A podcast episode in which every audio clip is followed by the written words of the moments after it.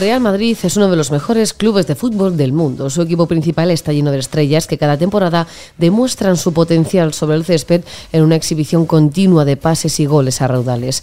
Es por esto por lo que año tras año los jugadores de otros equipos miran de cerca los hilos de su presidente Florentino Pérez para ver si tienen la suerte de recaer en el club blanco. Soy Beren Montes y hoy en el debate cómo es el Real Madrid que está creando Florentino.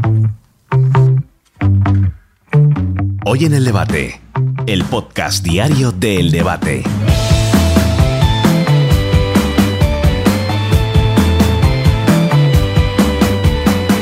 El Real Madrid ha ganado esta temporada 22-23 un total de tres títulos, el Mundialito de Clubes, la Supercopa de Europa y la Copa del Rey en una reñida final contra el Club Atlético Sasuna.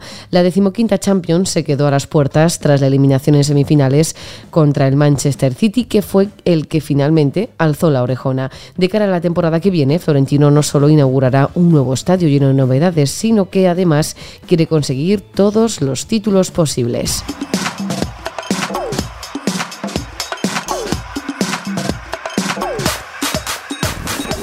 Si todo va bien para diciembre de este año 2023 se abrirán las puertas del renovado Santiago Bernabéu, pero ¿qué pasa con el club blanco? ¿Qué novedades esperan de cara a la nueva temporada 2023-2024? El próximo 1 de julio se abre el mercado de fichajes de verano de manera oficial, aunque ya llevamos varias semanas conociendo movimientos. Tomás Guas, periodista de la cadena COPE, entre otros medios, ¿qué tal cómo estás? Muy bien, ¿y vos? Fenomenal. Tomás González Martín, periodista durante más de cuatro décadas en ABC y ahora también en el debate. ¿Cómo estás? Muy bien, muy bien, perfecto. En el debate estoy magnífico. Me alegro también muchísimo. Y Daniel Calle, responsable de deportes del debate. Muy buenas. ¿Qué tal, Belén? Muy buenas. Vamos a ir por partes, compañeros. Lo primero es lo último que hemos conocido y es que Luca Modric, Tony Cross, Dani Ceballos y Nacho se quedan por lo menos un año más. ¿Esta es una buena o mala noticia, Guas? Buenísima, buenísima porque el Madrid está en una fase de, de, de cambio de tercio, de glorioso, cinco Copas de Europa en diez años si será difícil, que son las mismas que tiene, por ejemplo, el Barça en 124 años de historia. Entonces, pues bueno, el, el Liverpool y el, y el, Bayern tienen seis, o sea que eso de las cinco es una cosa extraordinaria. Por tanto, todos los chicos jóvenes, yo creo que tienen una referencia que son estos cuatro. Uh -huh. Entonces yo no tenía, sobre todo los, los más veteranos, ¿no? Ceballos le pondría dentro de estos muchachos que están camino de, de seguir la línea de la verdad. Me parece muy interesante por la experiencia y por lo que pueden ofrecer.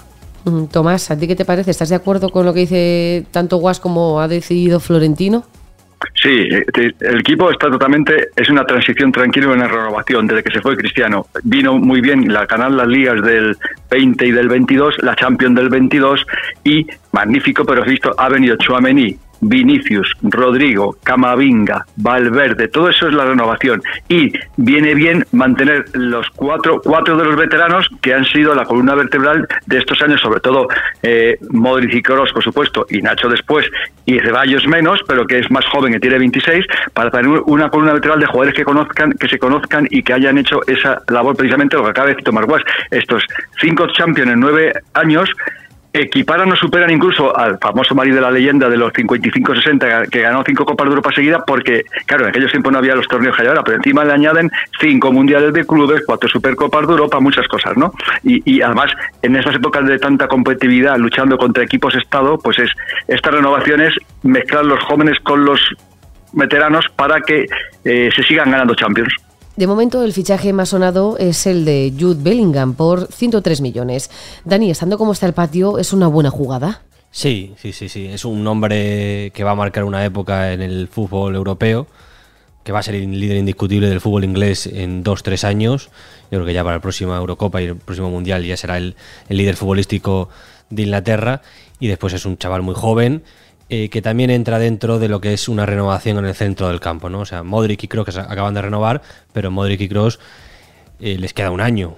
Eh, cuando ellos se vayan, que son al final los centrocampistas que han marcado una época y que cuando lleguemos a, recordar este equipo irrepetible de las cinco Copas de Europa estarán indudablemente entre los mejores, pues tendrá un relevo que es Bellingham. Jude Bellingham es un jugador súper interesante, un hombre que en Alemania se ha bregado bastante bien, eh, creo que todavía le falta esa competitividad que te puede dar una gran liga como puede ser la Premier o la, o la Liga Española, y es verdad que él va a entrar ahora en una nueva eh, extensión futbolística en el sentido de que aquí tiene una presión ya enorme, son 100, 103 millones de euros, pero es un fichaje eh, a largo plazo.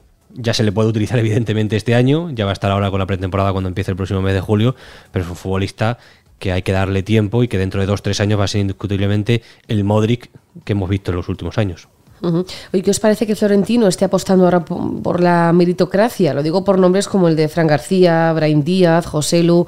Hombre, porque están ahí. O sea, es que realmente eh, habéis deslizado, creo que ha sido tomar lo del club es Estado. O sea, Bellingham, ¿por qué jugar en el Madrid? Porque quiere porque ha tenido ofertas mejores. O sea que el Madrid lucha contra, contra gente que tiene dinero por castigo, pues con su historia y su escudo. Entonces, pues bueno, oye, eh, si el mismo Brahim ha estado en una, una sesión en Milán tres años, el caso de Cubo en la Real, pues vete a saber si ese chico no acaba en el Madrid, me, parece muy bien que es una mezcla de todo eso que, que habíamos hablado de los tiranes y pavones y demás. Yo creo en eso, hay muchachitos en el Castilla y por ahí, que por qué no puede estar en una plantilla del Madrid que tiene mucha exigencia, porque el año pasado, por ejemplo, jugó todos los partidos que podía jugar en la temporada menos la final de la Champions. Entonces eso necesitas ahí eh, artillería eh, pesada y estos chicos lo son. Me parece bien. Efectivamente. Eh, he dicho el Club del Estado y, Tomás lo sabe porque estamos escuchando Tomás y yo habitualmente y Daniel. No, es que el Madrid es un club de Estado. Esta es la gran mentira que vende el antimadridismo latente. Los clubes de Estado producen, eh, por ejemplo, cojo el PSG, 670 millones de presupuesto y viven con 1.500 o 1.600 porque hay un Estado rico, petrolero, árabe, que generalmente todos son dictaduras y ese dinero lo pueden destinar a los clubes sin que pasen por un control parlamentario y le ponen mil millones más. Y el City hace igual. El Madrid no. El Madrid ha perdido o ha dejado de ganar por la, desde la pandemia 400 millones de euros. Ha estado ahorrando, habéis visto que no ha gastado mucho en fichajes. Cuando vino Chouameni eh, vendió a Casemiro y el dinero que tiene es que los 300 millones que tiene ahora para fichar lo ha ahorrado. O sea, no te los da nadie, están presupuestados. Dicho eso, luchamos contra los clubes de Estado. Ahora con la, Tomás, hablamos, hablo con mi tocayo Tomás mucho de eso de y con Daniel de la, la, Liga Árabe, que ahora quiere llevarse a muchos jugadores. ¿Qué pasa? Ellos no tienen cantera. Lo bueno del Madrid es que lucha contra los clubes de Estado. Tienes que fichar a Bellingham, por supuesto, intentará fichar a Mbappé. Tienes que tener grandes jugadores, pero después los demás jugadores tienen que ser Chouamenis, Camavingas y canteranos, gente que luche, que pelee, que tenga talento, porque esto es meritocracia ¿Y qué pasa? Que eso no lo pueden tener nunca los clubes de Estado ni lo pueden tener nunca los árabes. El que José Lu, Brahim, gente que ha venido aquí o se ha forjado aquí como José Lu, como fíjate, como Lucas Vázquez, ahora te vuelve, eh, fíjate, jugadores de la cantera, Fran García, que ha estado tres años en Rayo y vuelvo. Esto es lo bueno, que esa meritocracia se ha hecho aquí y eso no lo pueden tener nunca, no lo pueden pagar los clubes de Estado.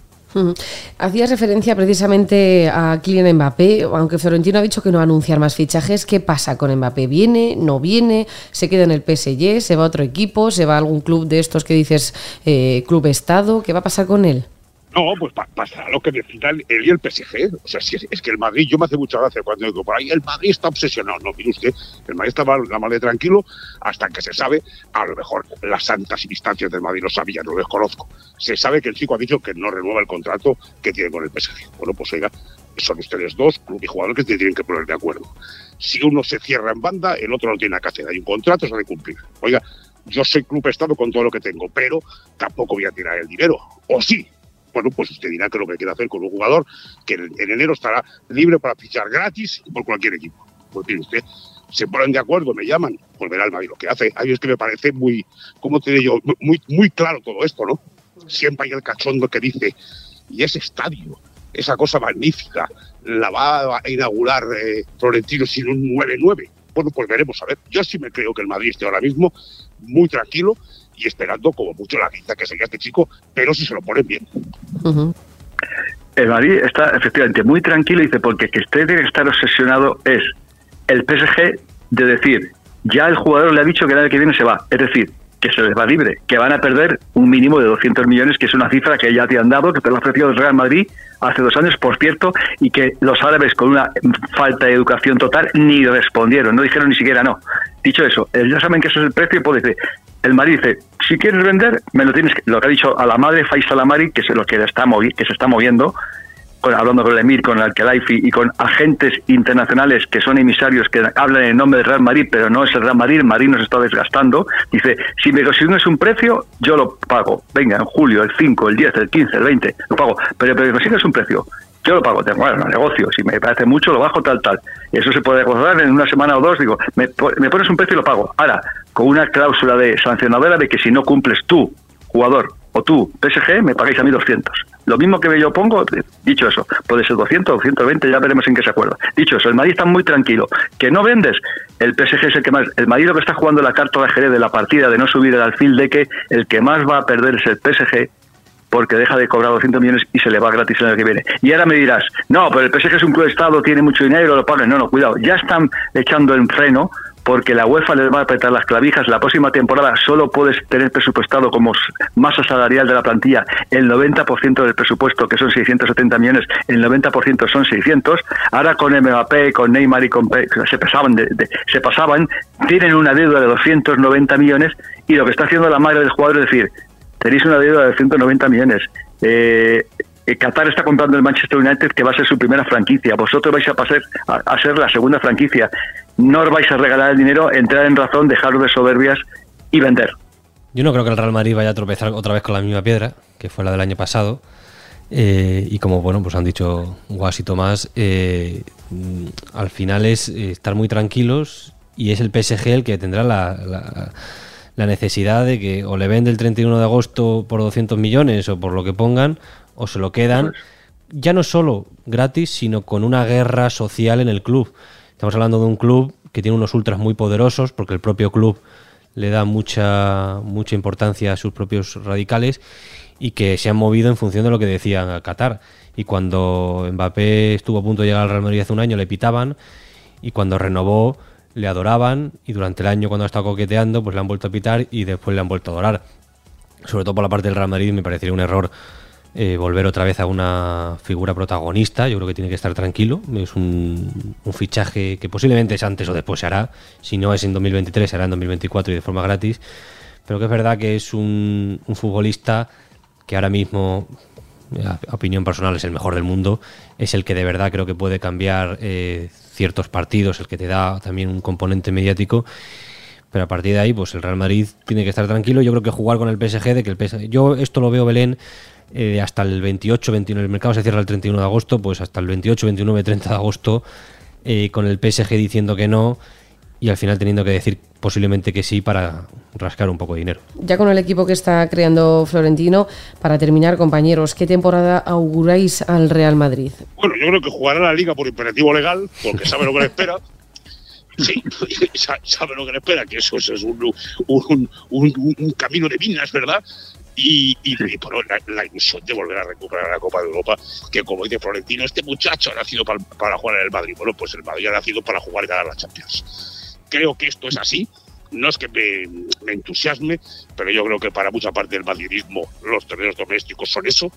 Pues, le, suena tomadura de pelo y que esto va a ser un equipo que va a competir, con los mejores de Europa por, por hacer lo que ha hecho toda su vida. ¿no? Entonces, bueno, vamos a ver. si yo diría que sin Mbappé, o sea, con lo que hay ahora, la delantera se quedaría un poquito corta, pero, oiga, eh, hace dos años lo comentaba Tomás, se fue Cristiano, esto se abre una época, que estamos en una transición y tal, bueno, cayeron dos ligas y una Copa de Europa. Pues hijo mío, lo que decidan bien estará. En efecto, hay una cosa que te, va a cambiar mucho que esté Mbappé o no. Si está, eh, lo que dice Tomás que es imperativo legal, imperativo legal le voy a traducir más, es que el Madrid, y es que la gente se cree que esto es broma, está luchando contra un arbitraje controlado por el barcelonismo y por desde que en 2004 Villar y Sánchez Arminio tomaron el poder de la federación con los votos del fútbol catalán que eran más de 30 y a partir de ahí el, arbitraje estuvo controlado por el barcelonismo y por el Barcelona que lo han reconocido. Lo ha reconocido hasta Bartomeu diciendo que desde 2019 no le paga a Negreira y lo hemos pagado. O sea, se ha controlado. Entonces el Madrid, esa lucha es muy grande. Ahora ves a Rubiales diciendo que, el Barcelona no ha hecho nada y que la culpa es de Negreira, está tapando al Barcelona como le denuncia Osasuna que sin embargo a mí que soy pequeño me machacas, pero al Barcelona no dices ni muy, no actúas como tienes que actuar. Dicho eso voy porque el Madrid juega la liga por imperativo legal, podrá hacer una buena liga, poder ser campeón, con Bellingham es un gran jugador, va a ser un jugadorazo que le va a dar mucho más nivel. Efectivamente, ahora mismo si no fichan a ningún delantero más, que yo no creo que se queden sin ningún delantero más, venga Mbappé o otro, porque falta un 9 y el 9 no está ocupado y pienso que traerán un 9, que pienso que va a ser Mbappé, pero si no fuera y hay que esperar un año sería otro, pienso. Dicho eso, en la Champions tienen que luchar, eh, van a luchar, que es el, torneo que le gusta al Madrid, y Yo espero que venga Mbappé este verano, porque la madre se está moviendo bastante y tienen que sacar un dinero. Y si no, pues yo creo que vendrá otro 9 para reforzar el equipo, que ya está bien. Ahora, en todo caso, 4-4-2, con Bellingham de media punta, con Rodrigo y Vinicius arriba, José Lu de relevo, pero yo creo que va a venir alguien más y espero que sea Mbappé, sobre todo lo que dice Tomás, por la Champions, que es lo que le da eh, sentido a este club desde siempre, desde 1955, y también eso le animará mucho para ganar la Liga también, efectivamente. Jo, pues si tanto queréis a la Champions, habernos dejado a Osasuna la Copa del Rey, que la segunda vez que llegamos a la semifinal, mira que le dije yo a Vieito, le dije, habla con Florentino, que nos dejen a Osasuna, y no, no hubo manera. Dani, cuéntame, que, ¿cómo ves tú al Madrid? Bueno, eh, yo veo una temporada similar a esta, mejorando en liga, evidentemente. Es que esta última temporada yo creo que al final se ha quedado un poco, un poco coja por no haber luchado el título de liga. Porque la Champions es muy difícil ganarla. El Madrid tiene 14, que es una barbaridad, pero se han disputado muchísimas más ediciones. Evidentemente, ganar todas las ediciones no es imposible pero al Madrid hay que pedirle que compita. Y este año ha competido en Europa y ha competido bien, excepto el, excepto el partido de, vuelta del, Manchester City, que al final es verdad que es el último y te queda ese mal sabor de boca, pero ha competido bien. Yo creo que al Real Madrid hay que pedirle siempre que llegue a semifinales y ahí te pueden ganar, igual que puedes ganar tú. El pero fue la liga y creo que es lo que mejorará el año que viene. Yo creo que mm, no se puede permitir al Real Madrid tener dos ligas consecutivas tirándolas. La Copa del Rey para el Real Madrid es un añadido si ganas la liga y la, la liga y o la Champions, sola como este año te sabe a poco, pero es verdad que como decía Tomás Guas al principio, las temporadas ya son muy largas. Este año es verdad que el Real Madrid tiene, para mí, aunque pueda sonar mal, es una ventaja. No tiene que viajar a Marruecos o a Arabia donde hagan el Mundial de Clubes, que te ahorras ahí dos semanas en Faragosas, justo antes de la Champions, justo antes de, de los octavos de la Champions y tampoco tienes la Supercopa de Europa que te hace empezar muy pronto la temporada. Es verdad que la liga, la primera jornada en Bilbao, el Madrid la tiene ya el 11, 12, 13 de agosto, pero bueno, yo creo que con el equipo que, han montado y sin Mbappé incluso, creo que el Real Madrid va a pelear perfectamente la liga, es su deber. La Copa creo que no habrá nadie la perderá si nadie se, se desesperará si la pierde. Y bueno, pues la Champions lo que hay que obligar al Real Madrid es que esté peleándola. Si Mbappé llega o incluso Harry Kane o algún gran figura mundial puede estar en la final. Que no, pues veo al equipo que mm, comparado con otros le falta un poco. Pero la temporada es larguísima, empieza en agosto, acaba en junio y bueno, pues al final todo cambia, puede haber lesiones y bueno, yo creo que, tiene que es importante tener también un, amplio banquillo que con estos fichajes, con estos regresos de ex canteranos, eh, la verdad es que ayuda mucho. Bueno, pues veremos qué es lo que le depara al Real Madrid en la próxima temporada. Yo lo que quiero es ver ese estadio nuevo que está a puntito ya, bueno, a diciembre, de, de abrir las puertas mm, con esa renovación tan espectacular. Tomás Guas, periodista de la cadena COPE, muchísimas gracias. A usted, querida, buenas tardes. Tomás González Martín, periodista durante más de cuatro décadas en ABC y ahora también en el debate. Muchas gracias. Muchas gracias y permíteme decir una cosa. Tú eres de Osasuna. Osasuna es un club señor y mira cómo se ha masacrado Rubiales y la federación que os ha hundido porque soy modestos. Y mira cómo, sin embargo, tapan al Barcelona, que es vergonzoso. Dicho eso, eh, Tomás Iguas y yo, que tenemos ya cuatro y cinco décadas de trabajo, eh, tal y como gestionan el Madrid y Florentino las cosas con Bellingham y si viene Mbappé este año o el que viene, veremos al Madrid ganar varias ligas, varias Champions Madrid y varias Champions. Ahora, Daniel Calle se va a poner a ver a ganar Champions del Madrid 20 años o 30. ¿Eh, Tomás? Y, tanto. Y tanto, y tanto ¿eh?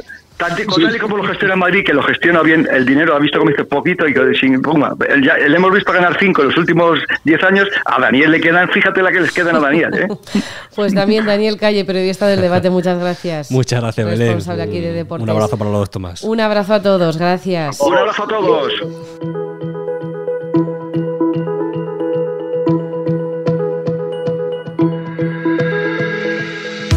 El Club Blanco espera comenzar y culminar una gran temporada en el renovado Santiago Bernabéu, recibiendo a los más grandes equipos europeos y alzando todos los trofeos posibles. De momento, Florentino Pérez ha puesto mucha ilusión y dinero para que el Real Madrid, con permiso de Osasuna, sea el mejor club del mundo.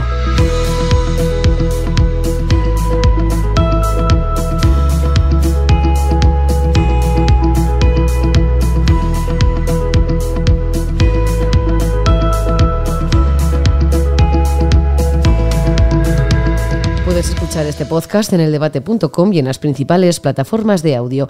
Recibe un saludo de quien te habla, Belén Montes. Gracias por estar al otro lado. Adiós.